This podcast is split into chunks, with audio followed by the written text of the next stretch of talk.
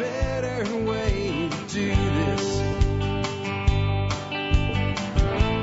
Let me show you a better way. Hi, folks. This is Jack Spirko with another edition of the Survival Podcast. As always, one man's view of the changing world, the changing times, and the things we can all do to live a better life. Times get tough, even if they don't. Today is January the 14th, 2016. This is episode 1709 of the Survival Podcast.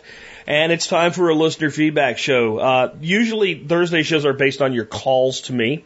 Um, I'm actually going to do a feedback show today that's based on emails. I've got a huge, huge slew of emails uh, backed up and some stuff that I really want to cover. I've got some other topical information. We're going to talk a little bit about Bundy Ranch, uh, the issue out there in Oregon, uh, and what the protesters are doing and uh, kind of my follow up to saying I'm going to take some time to think about this before I give an opinion.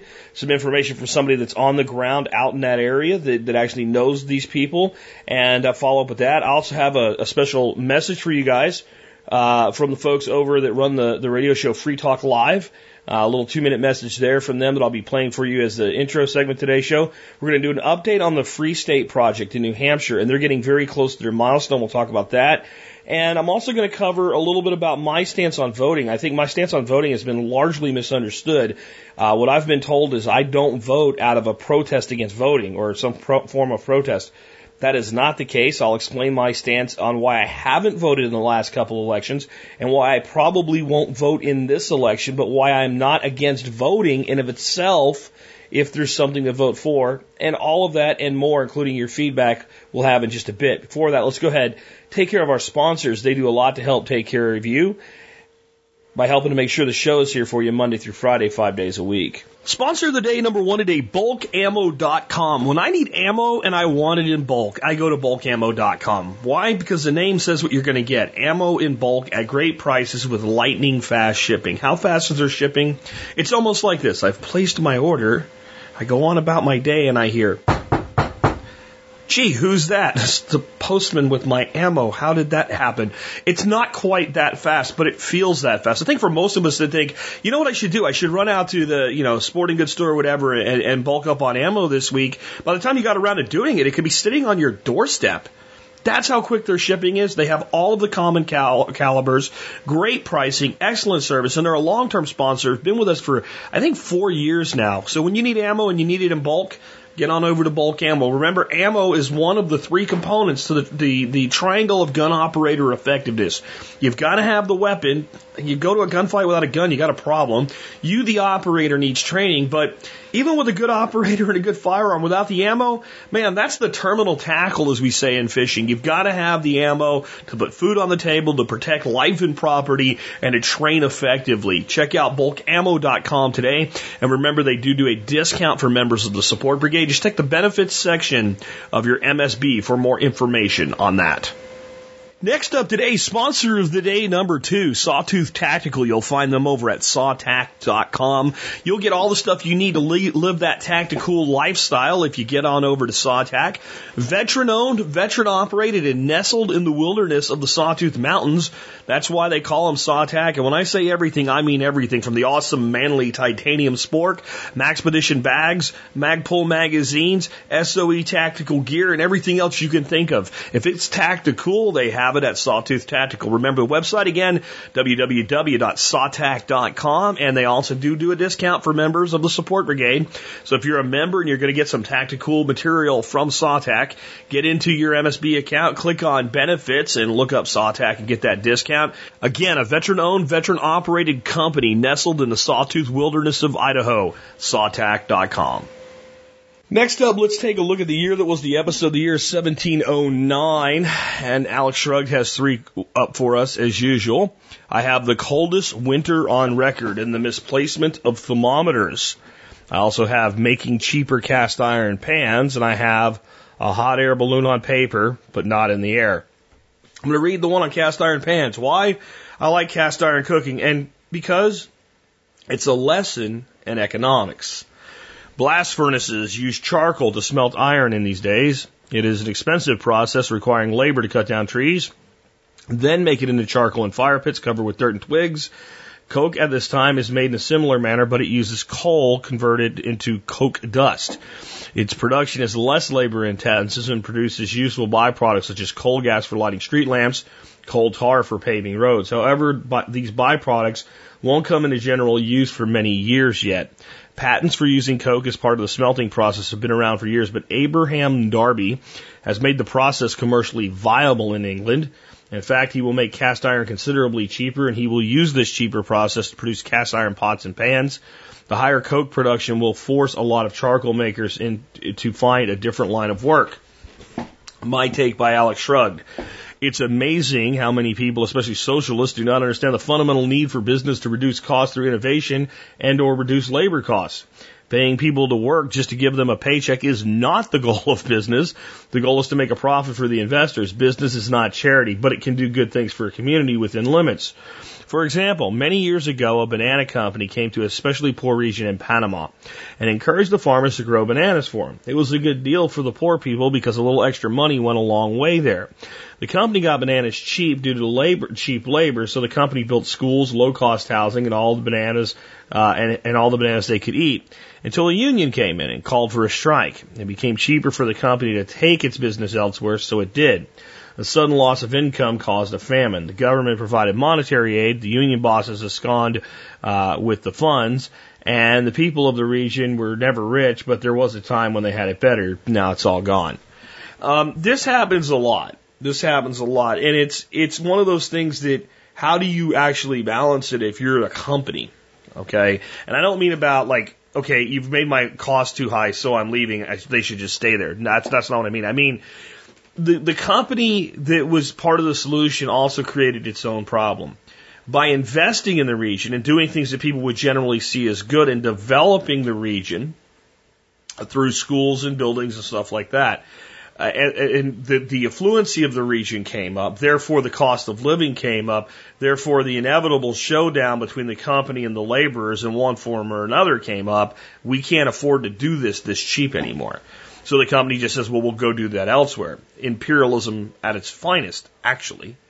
That's, that's typical of what happens.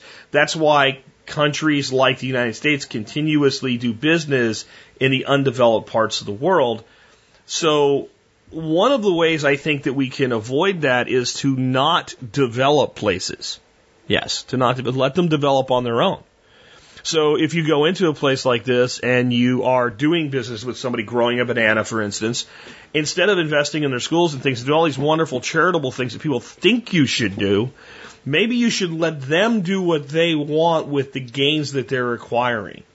And they may do things differently. They may figure out, hey, this is, this is how to make this work for us. Because in general, people that live in these undeveloped parts of the world, as long as they have their basic needs met, are probably happier than most of us in America. I know it's hard to get your head around that, but it's the truth. I've, I've met people who live these indigenous lifestyles, and generally they look at us and think we're crazy. And sometimes I think they're right. So I don't know the answer to this one. I do know that if you try to push up wages to a certain point, that money always goes where it's treated well. And people have this belief that an employer just has money, that there always is money.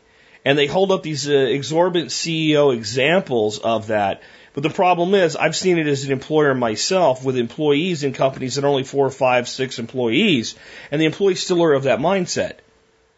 You know, Franklin Spirko Media must have money. We just have money.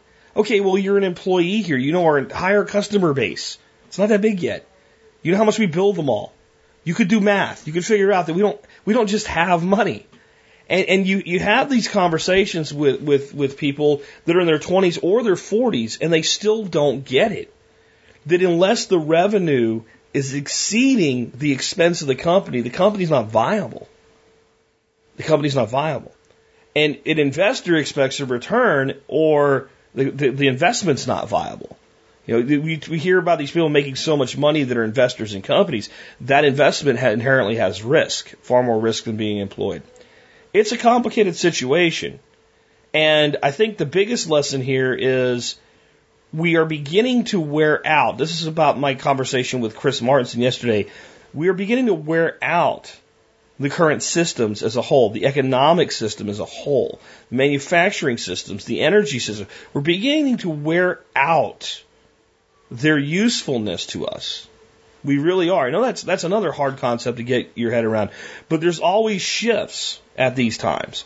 The shift here was from wood to coal, which is also ironic because Chris and I talked about that yesterday. It's going to be an interesting time to come.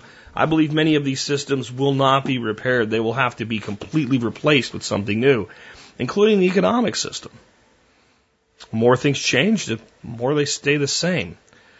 With that, let's go ahead and uh, remind you guys real quick if you want to support my show and the work we do, you can join the member support brigade. Just go to survivalpodcast.com, click on members to learn more.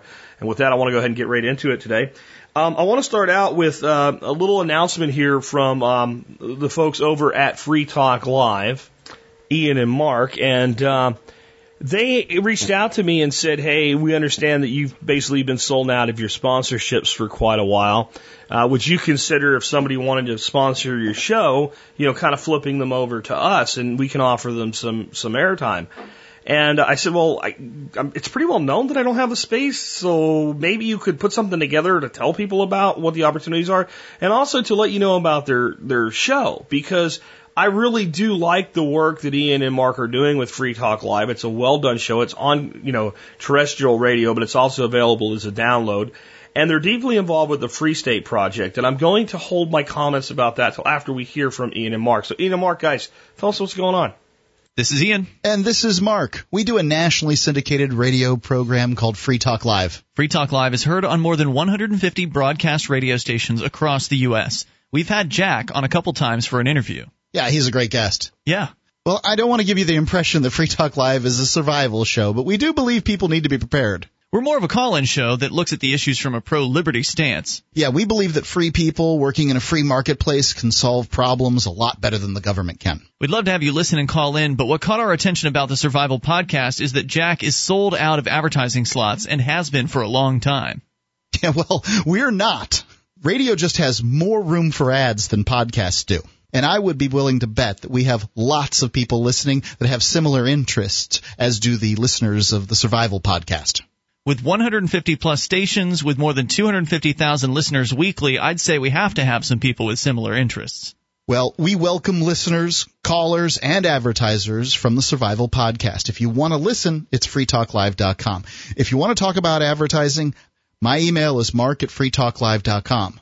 Mark at freetalklive.com.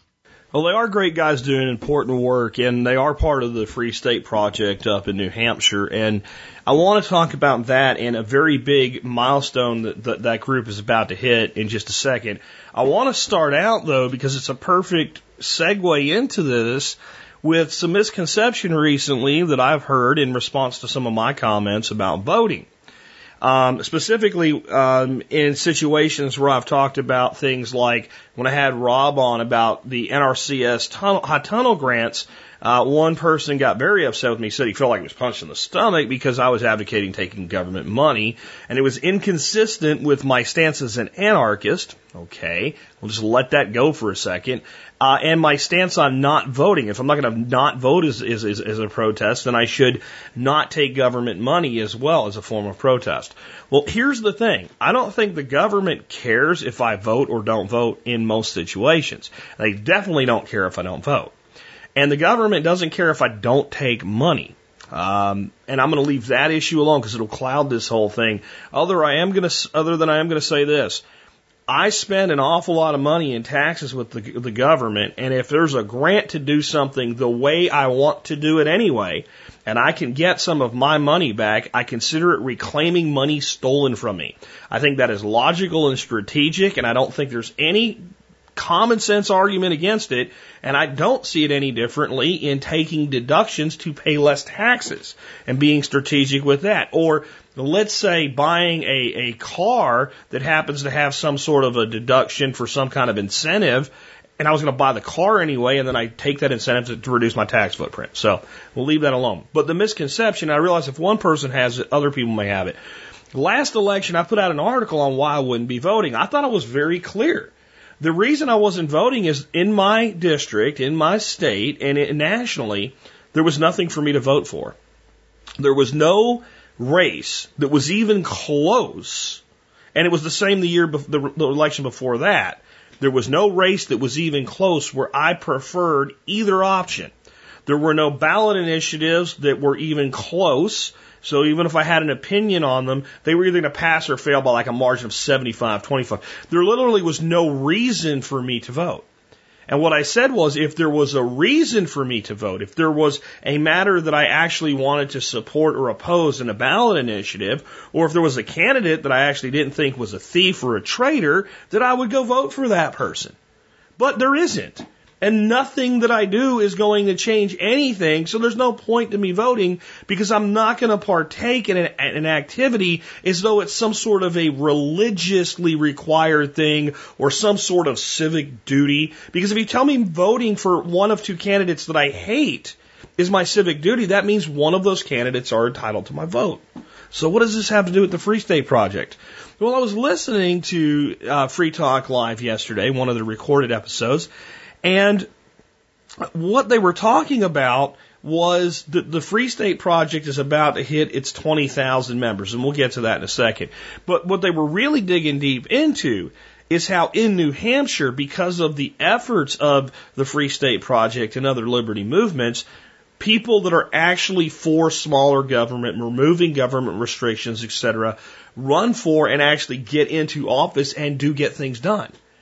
And they do, you know, like New Hampshire last year reduced its spending by like 11%. They cut their budget by 11%. That's 11% less oppression, in my opinion. Because everything government does, it does through force. And they were talking about how there's so many libertarians there that you actually, if you're part of the free state movement, when you get there, you can pick your friends that are libertarians because you're not going to like everybody that's a libertarian just because they're a libertarian. And they were talking about, the one guy was talking about how when he used to live in Florida, he liked five people in the whole area that were libertarians. And if you wanted to talk to them, that's what you had to talk to. So even if you didn't like them, it was either be alone or talk to them. And they like they met at Bennigan's once a week or something, or once a month for, to, to bitch about government. And uh, the, you know the, the the the Free State Project is so different. So what I what I would say is, see, my stance on voting is, can you make a difference with it for the positive? Now, there's some people that are anarchists that say you should never vote because you are imposing your will on others through the use of force. I understand the theory of that, but the practice is totally different. For instance, the last time I voted, there was a measure on a ballot to legalize marijuana. Okay? To remove the state's ability to put somebody in jail or prison for the possession of marijuana. Was it a perfect initiative? Would it have completely decriminalized it to where anybody could do anything they wanted with marijuana? No, but it did reduce the state's ability to prosecute people for a victimless crime. It was going to be a close vote. The votes would matter. So I went and voted pro liberty because the stars aligned to where I might actually be able to do it. And the ballot was full of a bunch of other crap, and I made sure that it wasn't one of these things where if you don't vote on the other stuff, they just don't count your vote because in some districts they're doing that now. And it wasn't, so I voted on one thing, put my ballot in the box, and I walked away. And that's how I would vote. Now, if I were living in New Hampshire and we had an actual libertarian who was running as a Democrat or a Republican because that's what they do because they don't have equal access. They can't get libertarians on the ballot there yet. And I believe that person had an opportunity to do something positive and we had enough momentum, I would go vote if they were in my district. Okay? That's my stance on voting. And the reason I think that's important is so you understand why I support the Free State Project. What the Free State Project is, for those who don't know, is an idea that was floated as an essay originally I believe it was by a PhD student, of what if you got a whole bunch of liberty minded people and they all, instead of being all over the country trying to spread this message, they just said the hell with it. They all picked one state, moved into that state, and then kind of tried to take over that state. So a, a lot of states applied for this, and you, we looked, they looked at things like you know, what's the economic freedom like? So New Hampshire, like Texas, has no estate tax, no income tax, uh, no capital gains tax. So, you know, there's a fairly small list of states that can say that, uh, but they also have no sales tax. So, you know, that gave them the edge over states like Texas that have none of the income taxes, but do have a sales tax of like 8%. And they also looked at things like, well, where is this state already at as far as liberty? Like, how, how much movement is there necessary to get it going in the right direction? And a lot of states maybe even did a little bit better on certain issues than New Hampshire. And New Hampshire's kind of moving more toward those, even those issues have been pushed. Knife laws are an example uh, of one. One, one lady in the Free State movement looked at these ridiculous knife laws that New Hampshire has, made that her one issue and just stayed on it like a, like a dog with a bone. And basically the laws of knives in New Hampshire now is there aren't any unless you stab somebody or cut somebody or threaten somebody with a knife. So they've made these progresses in areas where they maybe even were falling a little short. They've had a hard time getting over the, the, the, the medical marijuana issue. And again, I'm not a pot smoker, but I think putting people in prison for a plant is stupid. It just doesn't make any sense to me. So that's an issue that I, I have an affinity for just because it's the right thing to do. And they, to set up the system to work this way. They want people to move to New Hampshire to do this. And they've had a little, uh, little under 2,000 people actually move. They've also identified over 2,000 people in the state that were already there that are like, we're with you. They call them the friends of the movement. And they made a deal with people. You don't have to move now. Pledge to move when we hit 20,000 people who have pledged to move. They are like, I think, let me get the actual number for you right now. And this has been like a decade in the making 19,150. 19,150. And they've begun, began to really advertise. They've, they've taken donations. I made a $50 donation to them today. Hey, because they're, you know, we're realizing there's like a lot of people that don't know anything about this that are in the liberty movement and yet have somehow have never heard of it. And they're really kind of ramping up and they do their liberty forum, uh, in February. And their projection is they will make it by the Liberty Forum. And it'll be a big deal. They'll get a lot of press out of it. And it's, it's what they've been working for. They call it triggering the move. Because now the people that have said, I'm willing to do this, but I just, it, it, I gotta believe it's gonna work. Okay. What I want to point out is the progress made with 1,800 people who have, 1,895 people who have moved there is amazing.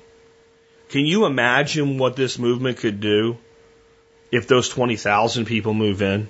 And how much value it will show and how many others may migrate to New Hampshire.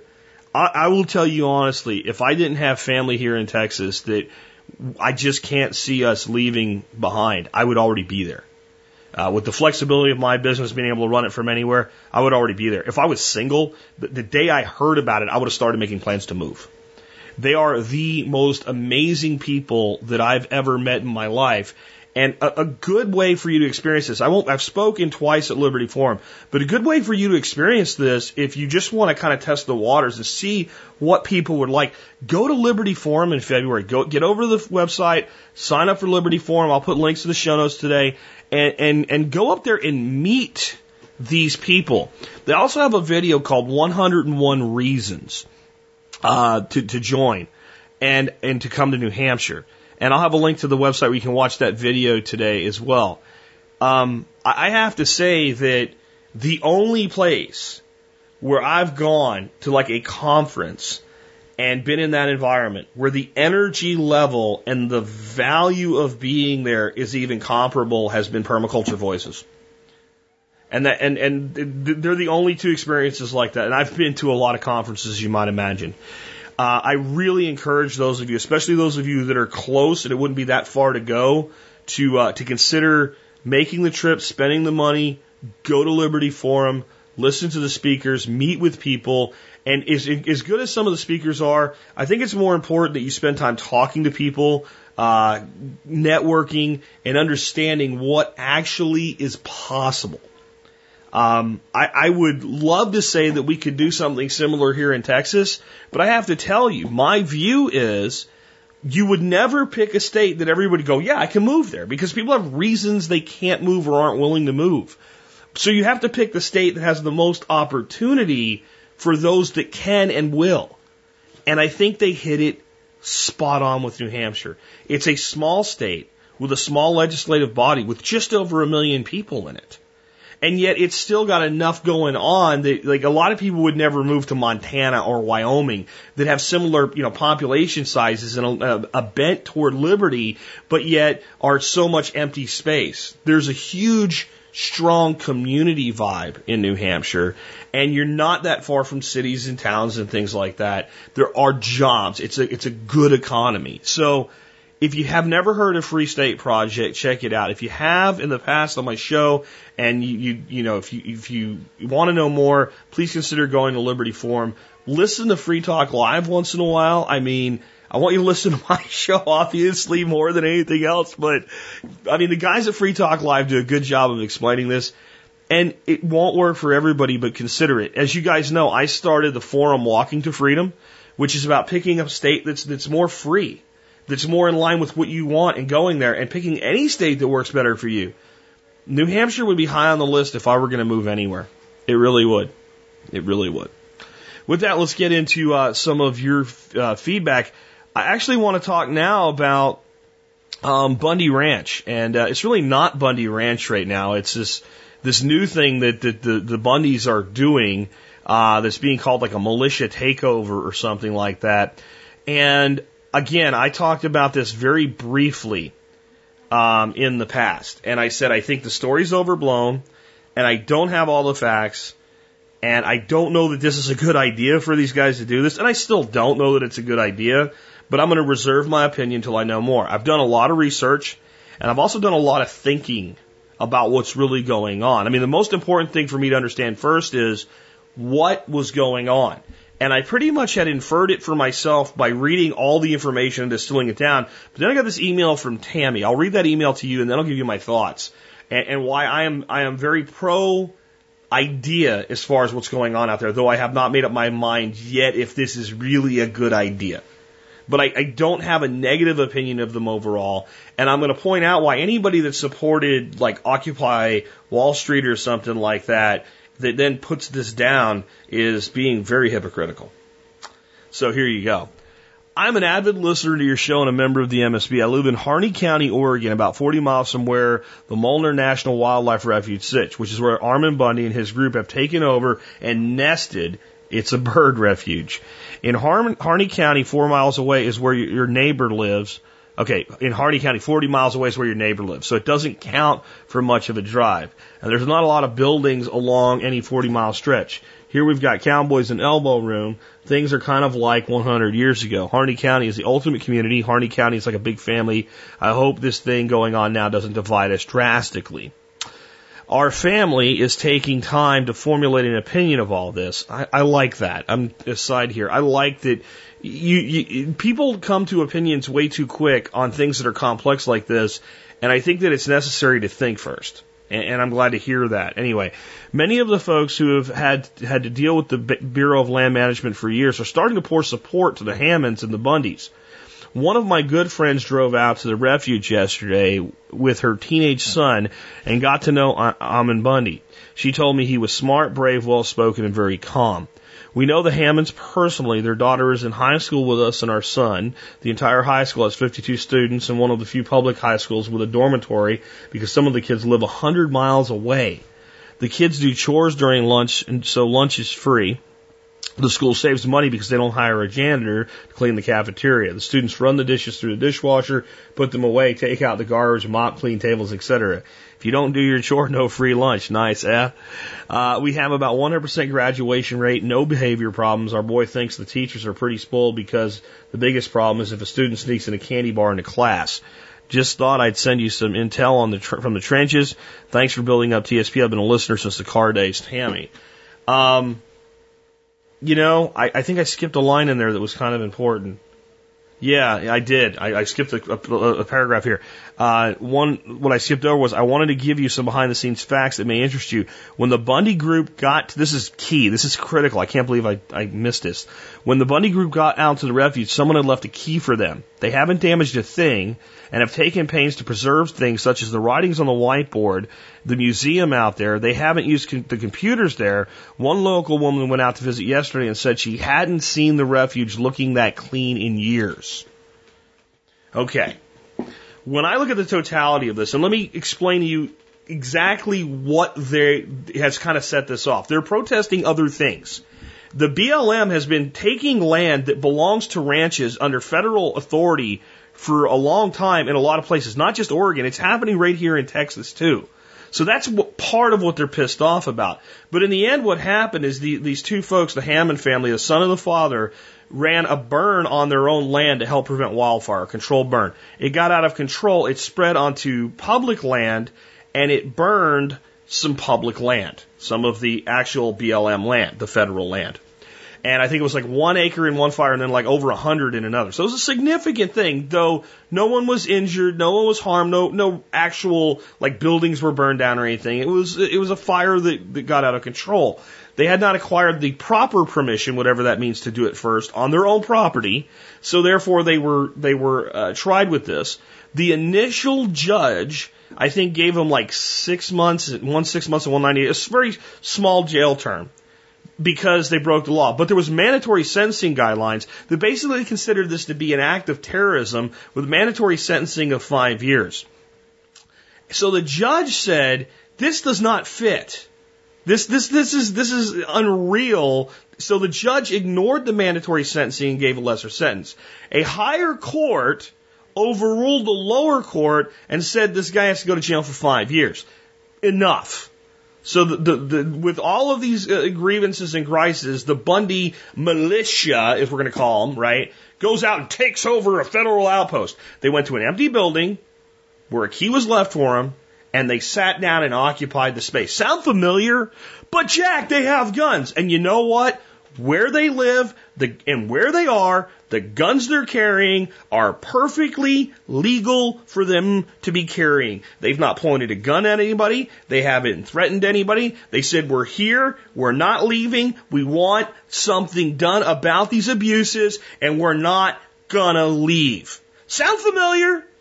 Now here's the difference. When you go out unarmed to peacefully protest and you sit down in a line and refuse to move, what happens? Police officers coming in riot gear, take a great big can of pepper spray and walk down the line and spray everybody in the face, just like we saw with an Occupy Wall Street protest. Okay? Clearly abusing people because they wouldn't leave. When you sit down armed, people talk to you a little bit nicer. People talk to you a little bit nicer. And if there's any positive things that came out of things like Ruby Ridge and Waco, the federal government doesn't want another one. They doesn't they don't want another one. And this one's so public now that despite some some some some stupidity said by you know certain uh, semi-famous people like Montel Williams that said they should use the National Guard to kill them, people have enough knowledge to know that like these guys aren't shooting at anybody. They didn't take you know they didn't take anybody prisoner. They've just gone to a public location sat down in protest and said they wouldn't leave. And the only real difference between that and every other protest that most of these people that are batching them have supported is that they're carrying guns. But they're legally carrying guns. That's like saying, well, it's okay for me to go get a cup of coffee without a gun, but if the place I'm going doesn't, you know, bar guns and it's legal to carry a gun and you go get a cup of coffee with your gun, you're bad and I'm good because it's the same thing. Now, do I think the gun may create an aggravating circumstance here? Maybe. But it's still legal. Again, nobody's been shot at. Nobody's had a gun put in their face. And you have to acknowledge that instead of just sending a bunch of guys out there and saying, yeah, we're not going to let you do this, law enforcement's been pretty genteel with them, and local law enforcement seems to be quite what's the word I'm looking for? Permissive, even somewhat supportive of what's going on because they don't like the federal intervention either. And I think that I still don't have like an overall opinion like this is a good thing or this is a bad thing. I still don't fully know yet But my view of the situation, because I took time to think about it, is far more open minded. What I see going on now is a group of people protesting injustice by their government that also happen to be armed while they're doing it. I think the way this has been reported, some people have in their mind that these Bundy guys went out with a bunch of guns, went out to this federal outpost to take it over, went in there with guns and pushed guys out the door or something like that. An empty building with a key left for him. I'm just saying you, you, you have to think in these situations. Tammy, thank you for giving me this information because it's important information that I don't think you would get from mainstream media or even alternative media. Because I, I want to say something before I move on to a question from a, a listener here. Alternative media is mucking this up. Most of the alternative media is mucking this up as bad or worse as mainstream media is. Because they're making it about militia. They're making it about taking up arms against the government. When it's not what it is. What it is is a protest. It's a protest by armed men who know that you're less likely to be tear gassed, tased, attacked by German Shepherd dogs, or shot when you too are armed. That's what it actually is. Now you can think that's wrong, but at least know what you are, what, why you think what you think. Know the facts. Take some time to think. Let's go on from there. Um, we're going to move on to something now that I think I can have an opinion on pretty quickly. This is from Neil. And uh, Neil says, What a bunch of expurlative deleted. Uh, so it's that kind of expurlative. How far, do, how far does this go, guys? And it's a link uh, to an article about Penn State University. I'm going to read it, and then I'm going to tell you why, if you actually read it, it sounds quite, not quite as bad as it is, but why that very thing actually makes it worse than it is. Penn State asks students to report microaggressions to administrators. Yep. At Pennsylvania State University, no hurt feeling is too small, no slight too inconsequential, no unintentionally biased statement too unimportant. Administrators want to know it all. The public university is in the midst of a massive campaign that encourages students not only to watch what they say, least they offend someone, but also to report any and all biased statements to campus officials.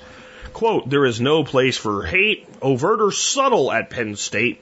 Such actions do not represent our mutually held values, end quote. I just want to pause for a second and just kind of point out the hypocrisy of a, a university that sheltered a freaking pedophile knowingly for over 10 years at least to say stupid shit like this. Just gotta say that so my head doesn't explode by the time I get to the head of the article. Ah, I'll have a little sip of herbal tea. Om. And now I can chill out and read the rest of this garbage. Eric Barron, president of Penn State, stated in a recent message to the campus community. As part of the campaign, the university is using posters and magnets to emphasize its report bias system set up under the office of the vice provost for educational liberty. More than 1,000 images of a stop sign in the form of posters and magnets have been distributed to Penn State. They tell students to be the difference, take a stand for positive campus climate. The posters classify a wide array of situations as a bias incident, including cases of discrimination, bigotry, inequality, social assault, injustice, and much more. Barron, in his message to the campus, stated that students should report acts of hate or intolerance.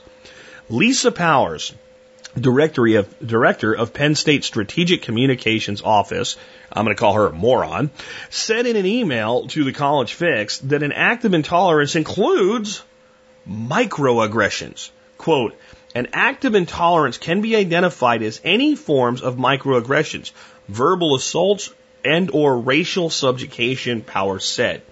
Power said the bias reporting said the bias reporting acts as a catharsis of sorts for students, acknowledging the public university has no right to hinder students' First Amendment rights. Huh. We're going to go back to that word catharsis here in a minute because I bet some people don't know what it means.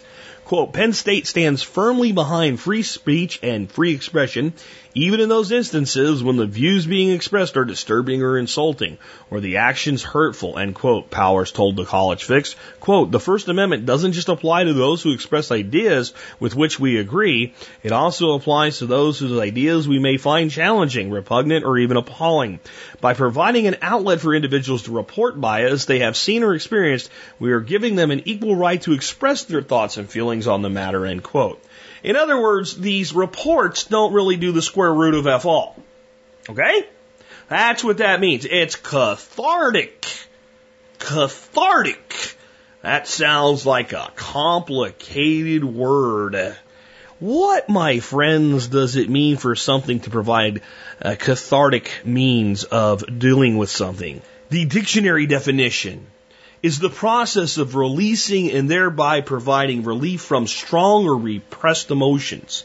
This is like a, a, psychotherapy thing. Like you, you, you really are very angry with your mom and you're like in your thirties and you just figured this out and you don't really want to destroy your relationship with your mom. So you write her this long letter about how bad she sucks and how she screwed up your life and, uh, and then you take that letter and you, you ball it up and throw it in a campfire and burn it and it releases. You don't really, you don't really do anything. You just, it's for you. It's not for her. It's not for anybody else. It's just for you. It's this, it's this way of letting go of how you've been traumatized by somebody saying something you perceived as a microaggression, like asking somebody where they were from because they look different than them, and that could be considered racist. Because that's a microaggression, guys.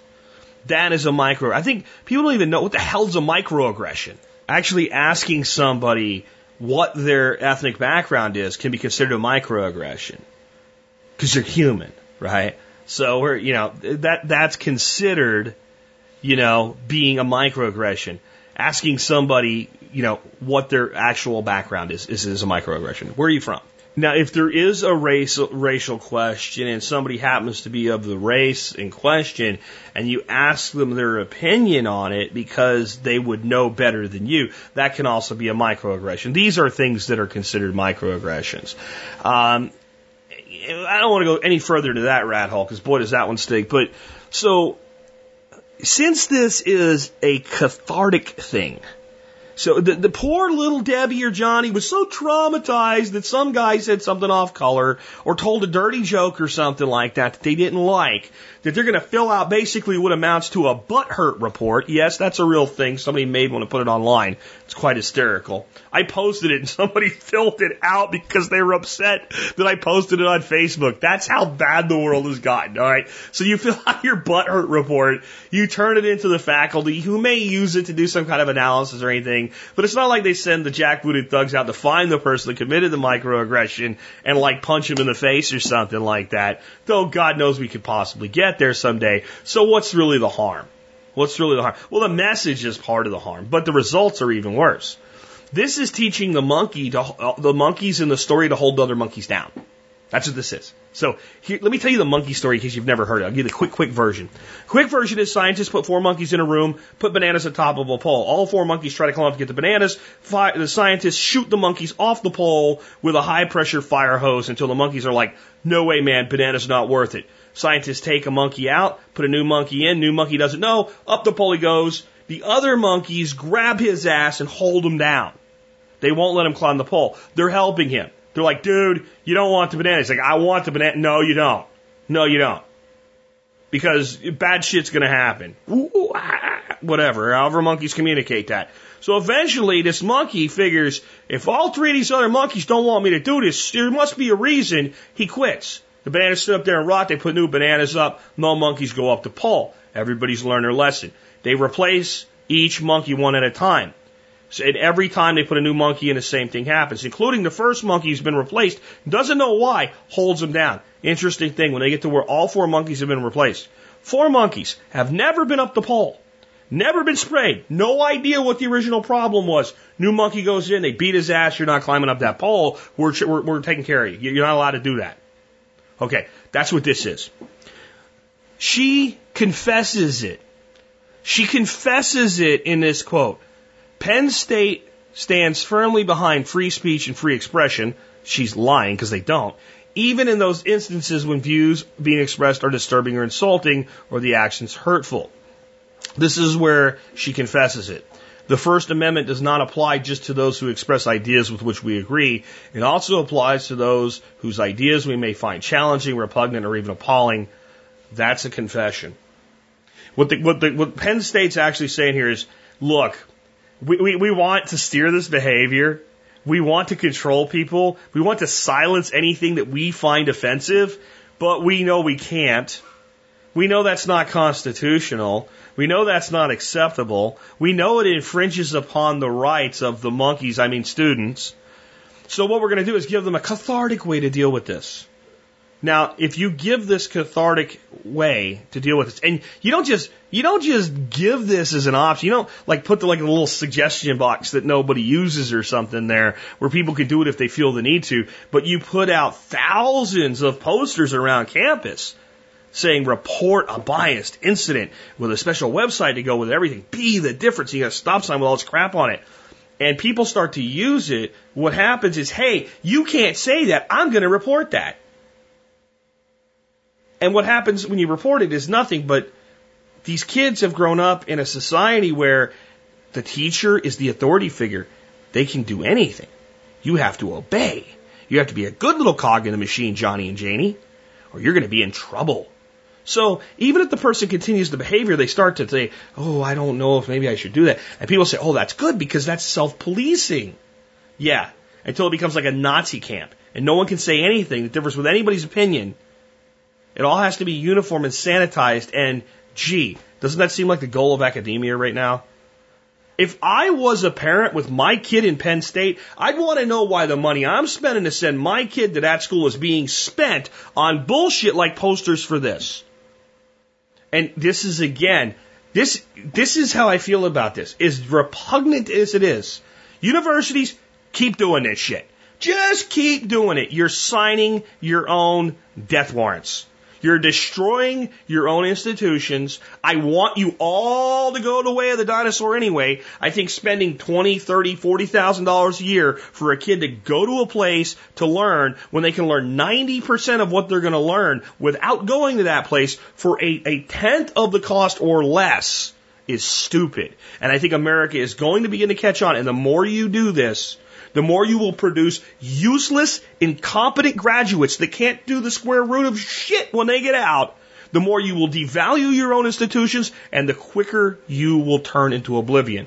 But bo- boys and girls, this is what we're going to get for a while. Kids that come out of this, you want to know why our kids are screwed up? We send them to what are supposed to be fine institutions of learning. Penn State was a school, if I had gone to college, I would have wanted to go to growing up in Pennsylvania. I loved watching the Nittany Lions play football back in the 80s. I thought Joe Paterno was awesome back in the 80s. Didn't know about his creepy little buddy. Didn't know. Actually met Joe once. It was a big deal for me. Penn State isn't worth wiping my butt for at this point with nonsense like this. I don't need to really think deeply about every opinion, just some. This one requires no thinking. Because whoever did it, the only thinking they did was malicious. Let's train the monkeys to control the other monkeys. Let's take another one. This next question is kind of a circular thing. I'm going to do it real quick because I think there is some confusion, but I don't think it needs to be there because it doesn't really matter. The question comes from Marshall says, What's the difference between a non-profit and a not-for-profit company? I look forward to hearing your insight.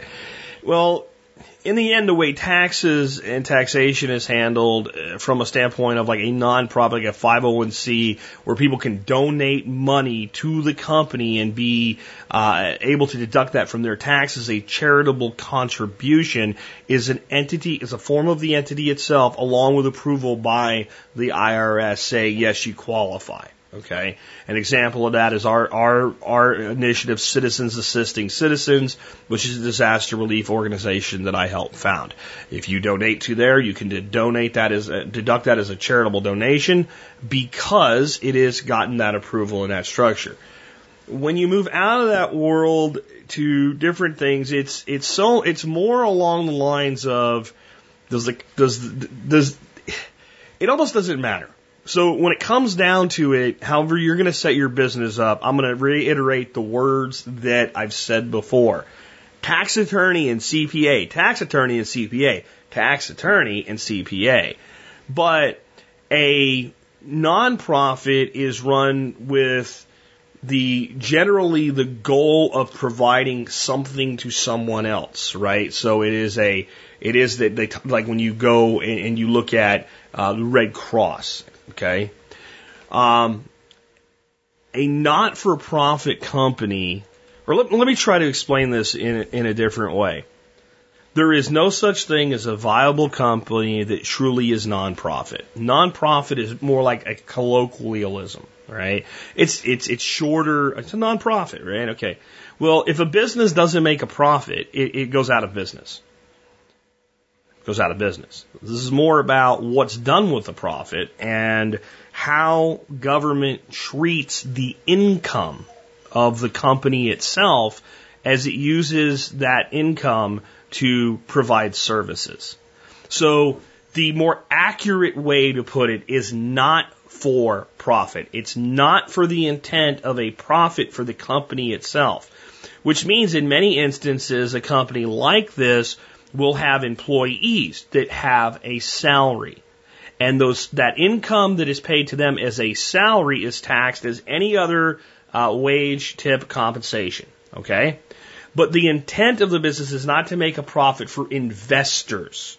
Now, you can cheat, and people do. They set up their own nonprofits, they become a member of the board, they give themselves a salary, and they take money out of the company that they set up not for profit. happens all the time. They give themselves a job. The CEO of the Red Cross flies around in a G5 jet. I don't think that's too cheap, but it's not for profit. Because all of the monies that are raised under the charter of the company itself are then put to work least expenses, which includes salaries, wages, tips, etc., buildings, just like any other company. What the company has to do is, is prove that it's spending its money on things that further its mission, like CEO jet fuel, uh, advertising and marketing, etc. So it's really just a play on words. And, and it's it, it's not really worthy of deeper discussion than that.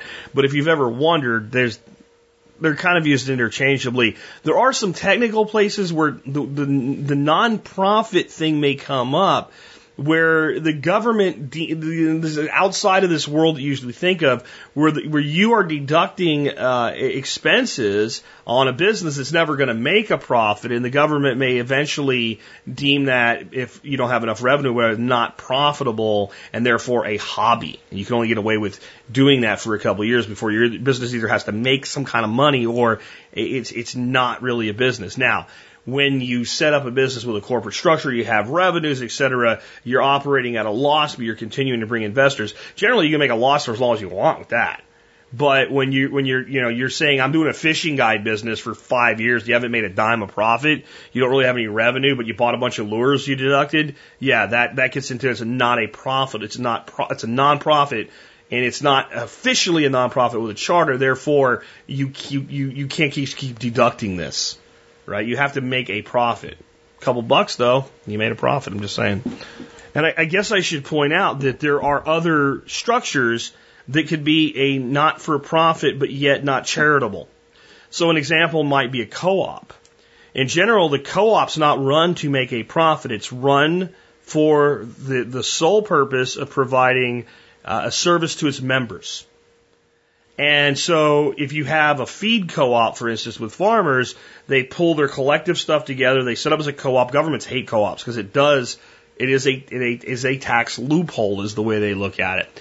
But what happens is so the co-op operates and, and then the co-op then has revenue and it can pay an employee to be like at the mill or whatever and do all this work. And then it has to sell product to its members at a point where they end up with no profit by the end of things. Basically, all, any revenue within the company is paid out for, for expenses, and then there's no income because it's only run for the, the, the sole purpose of, of serving its members. And uh, so that would be another. Now, I don't know if they technically call that not for profit, but a co op is, whether the government calls it that or not. And I'm not, again, that's why I always say tax attorney or CPA. Ta- co ops are not run for the purpose of making profit. They're one for the purpose of serving their members, or they can't legally be a co-op. I do know that.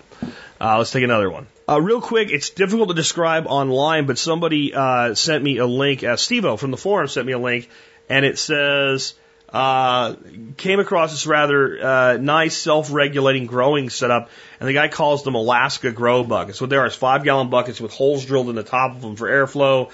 Uh, the plant is planted in like a, a one dollar uh, cheap cloth shopping bag, like the ones you buy reusable shopping bags.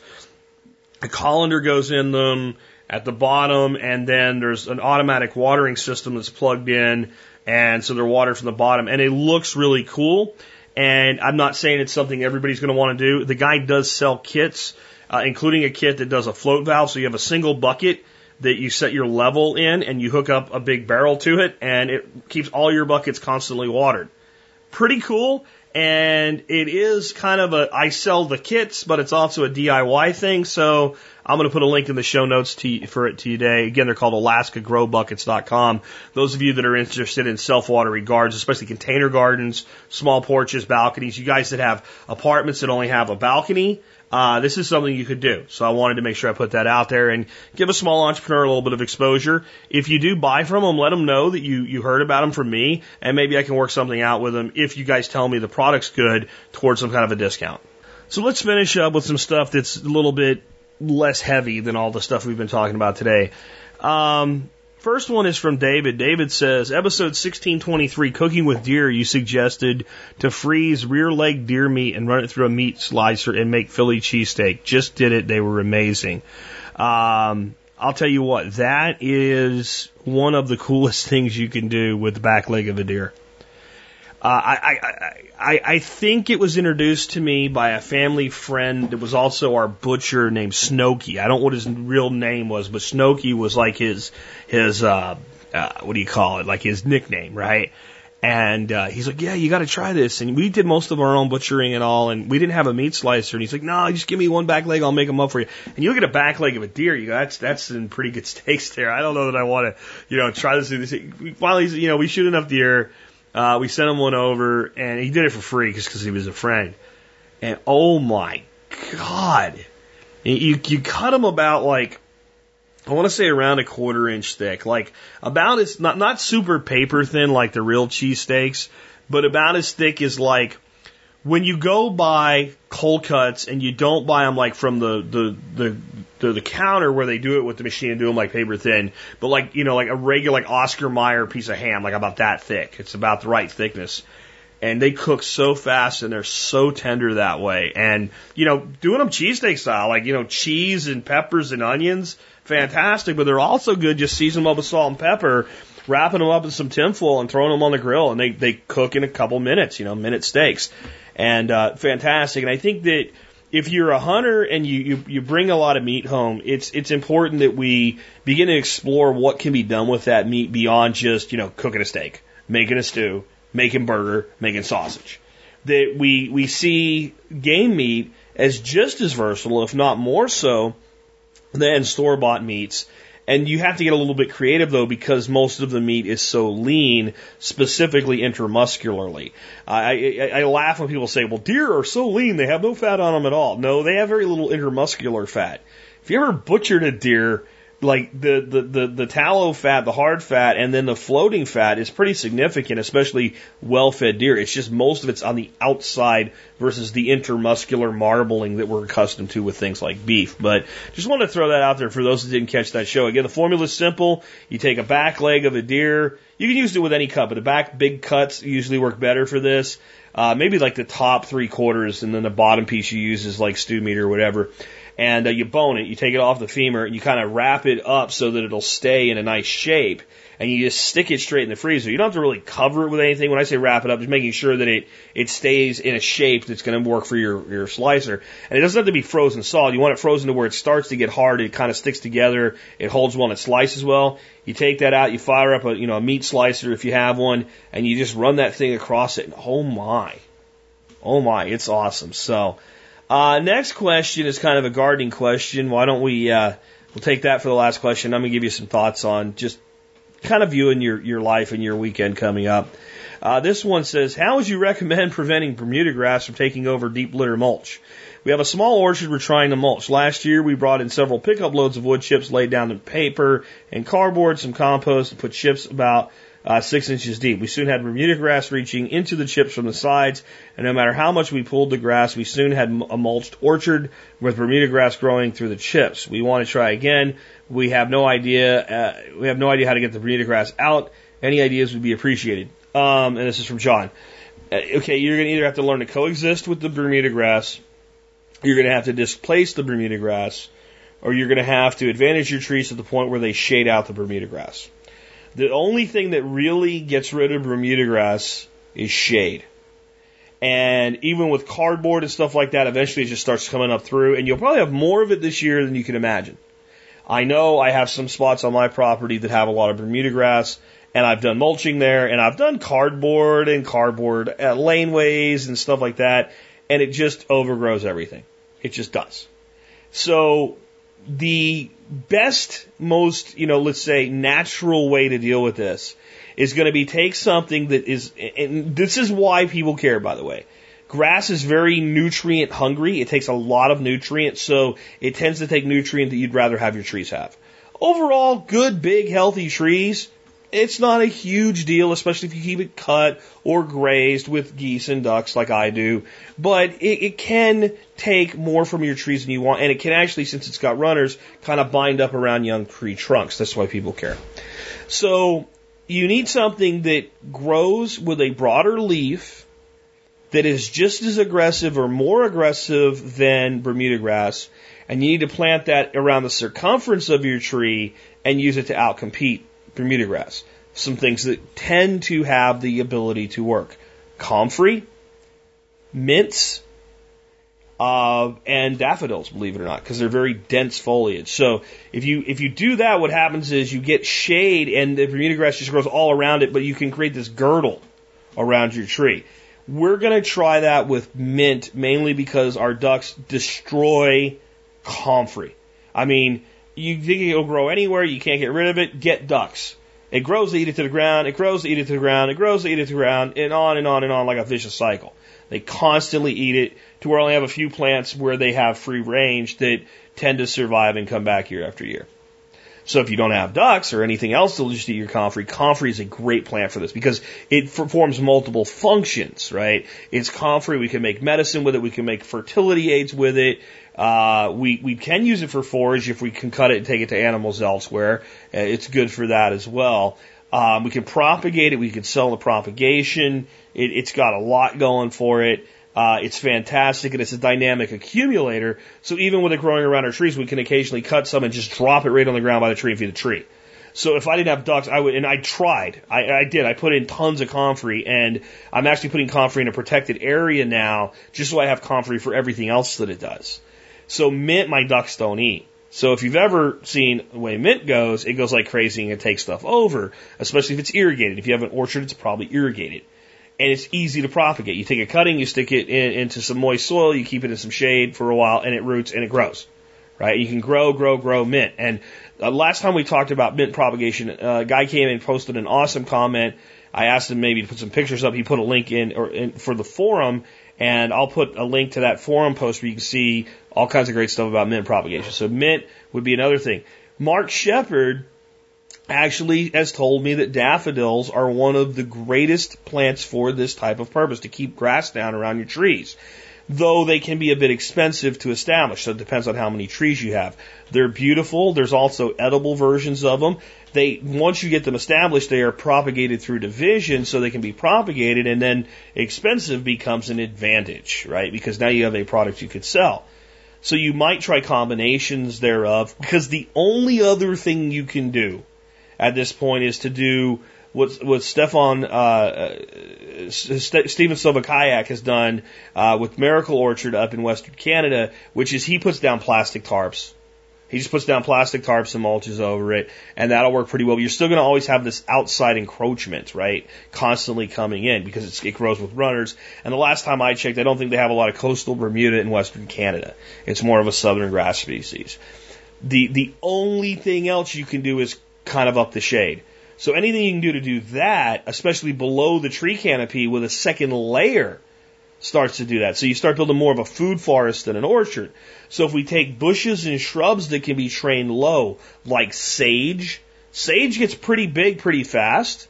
And if you prune it, it keeps getting woodier and bushier and bigger and stronger, and it'll do a lot. And wherever the sage is growing, you won't have Bermuda grass.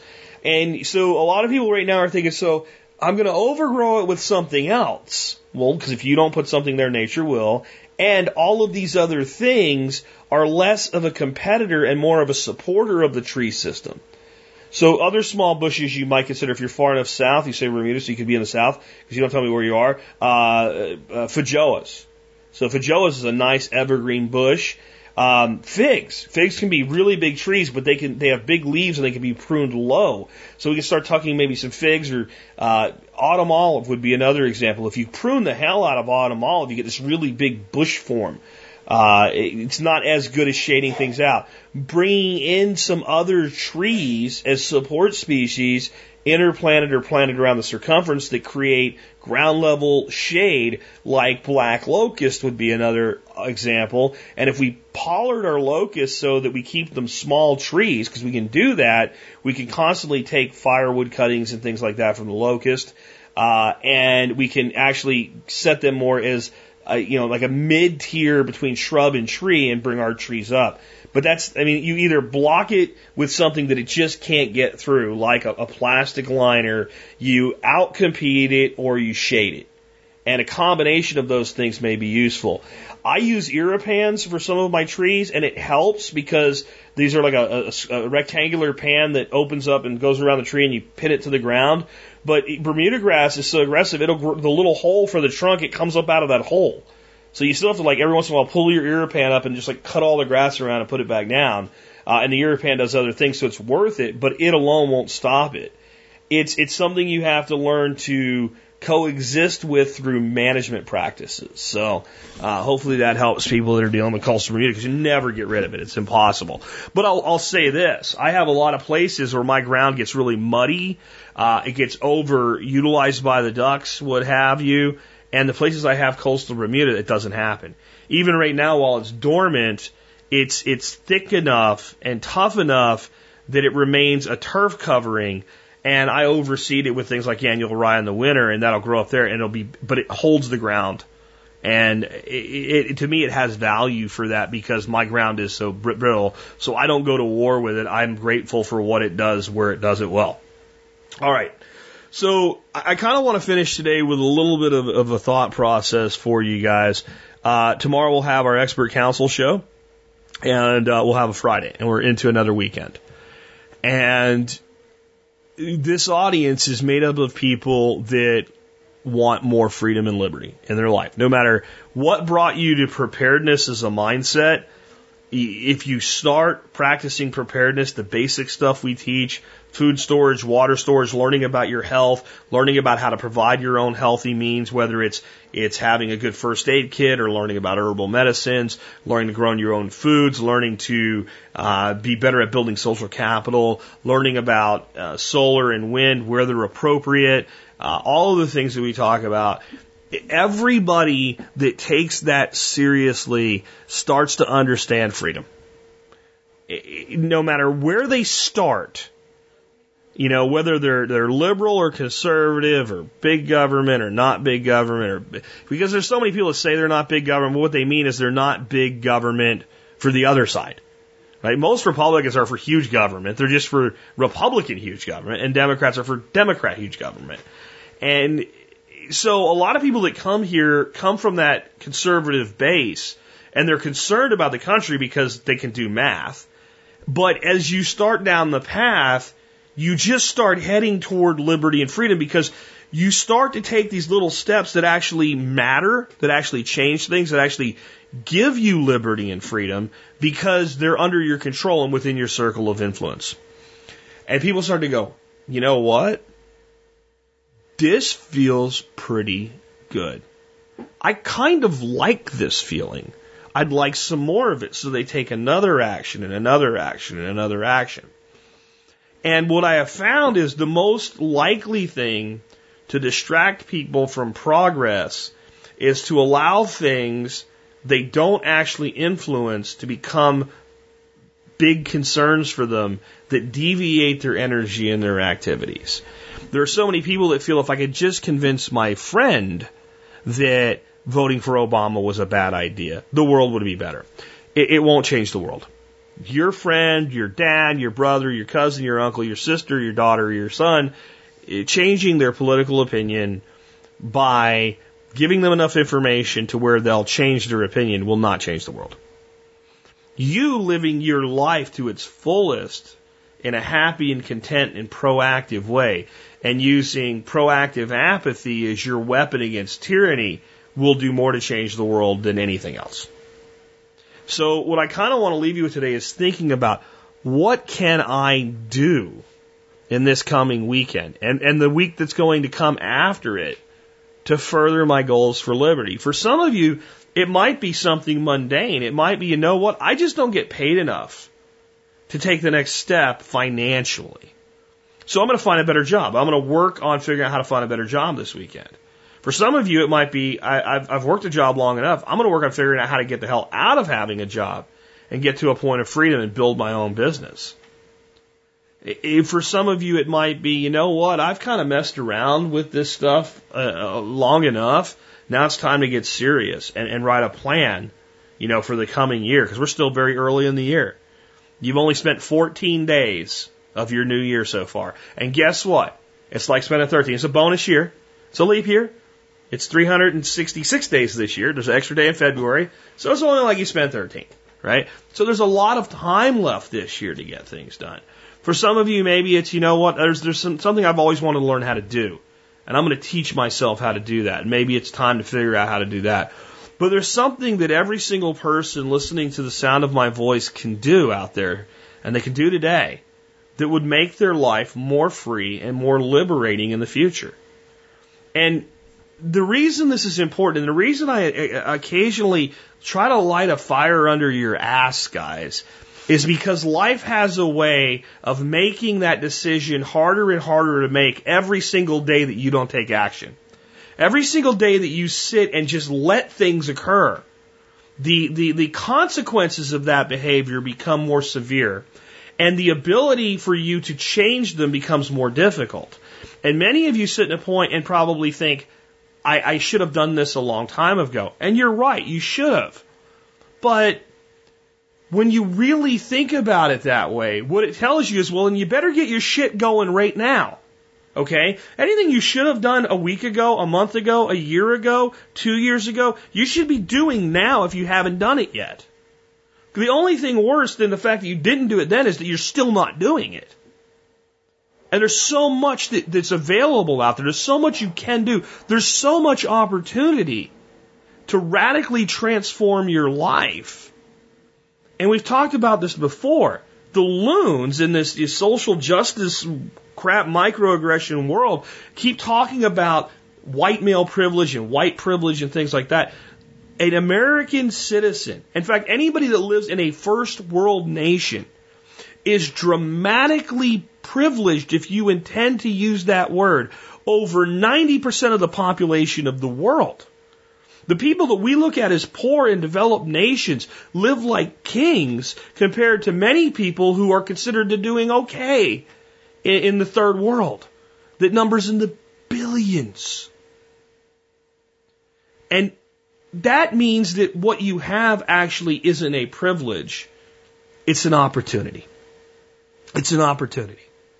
Every single one of you has immense opportunities. In fact, if there's any problem, it's not the lack of opportunity. It's there's, there's so much opportunity. I don't know which one to really commit to, anchor down on, and put my put my effort in my life into. I, I'll tell you, either follow your passion or follow promotion. Right? Follow the the most opportunistic thing for now. Take a job that teaches you something you didn't know how to do even if it pays a little less than another job that pays you more. Or if you don't really give a shit, take the job that pays that pays the most. Walk across the street for a dollar if it's a good job. Seriously. Walk for a dollar. What I mean is if 15 here you're working here, this guy will give you 16, your boss won't give you 16, go. Take that and invest it in yourself. Use the opportunity to meet new people, to develop your skill sets. If, you've been in a place long enough where you're just like, I want, I want something of my own, make it freaking happen. It's not gonna, it's not like someday it'll just like drop out of the freaking sky for you. It's not gonna happen that way. You have to go out and you have to take shit, right? That doesn't mean steal it, but taking stuff is different than stealing stuff. Taking stuff means I went out and I grabbed it. That could be stealing. I could come take your lawnmower, right? But I could also just take an opportunity. I could take initiative. I can go out and take a resource that's not being used by anybody else, that nobody cares about, and transform it into something valuable. If you don't do it, if you don't do it, somebody will make the decision for you. I think to me, when I look at my life and I, I count my blessings, I think that the thing that I'm most grateful for is coming to that realization and deciding flatly that other people wouldn't determine my destiny. That I would either succeed or fail based on my decisions and my merits. I wouldn't let somebody else tell me you're going to work in a job like this till you're 65 or 70 years old. I wouldn't listen to it. I didn't want to hear it. I didn't care. And even at times when I had to work those kinds of jobs where you were told that, all I would think is, okay, that's nice. Glad you think that. Make sure my paycheck's here on Friday. Right? And I was constantly learning and developing. That's what you need to do. Whether it's through internet skills, whether it's through hard skills, I don't care what it is.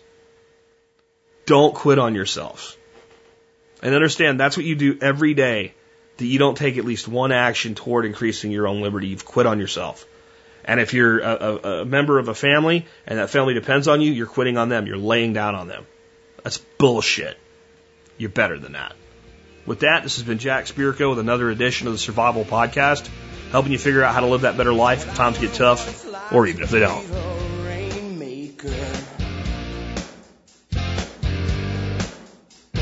I wonder what it's like to know that I made the rain.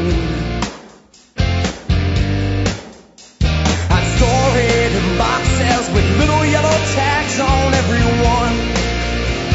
And you can come and see that when I'm done, when I'm done. I wonder what it's like to be a superhero. I wonder where I'd go if I could fly around downtown. Yeah. Other planet, I get this funky high on the yellow sun. Boy, I bet my friends are already stunned. They're stunned.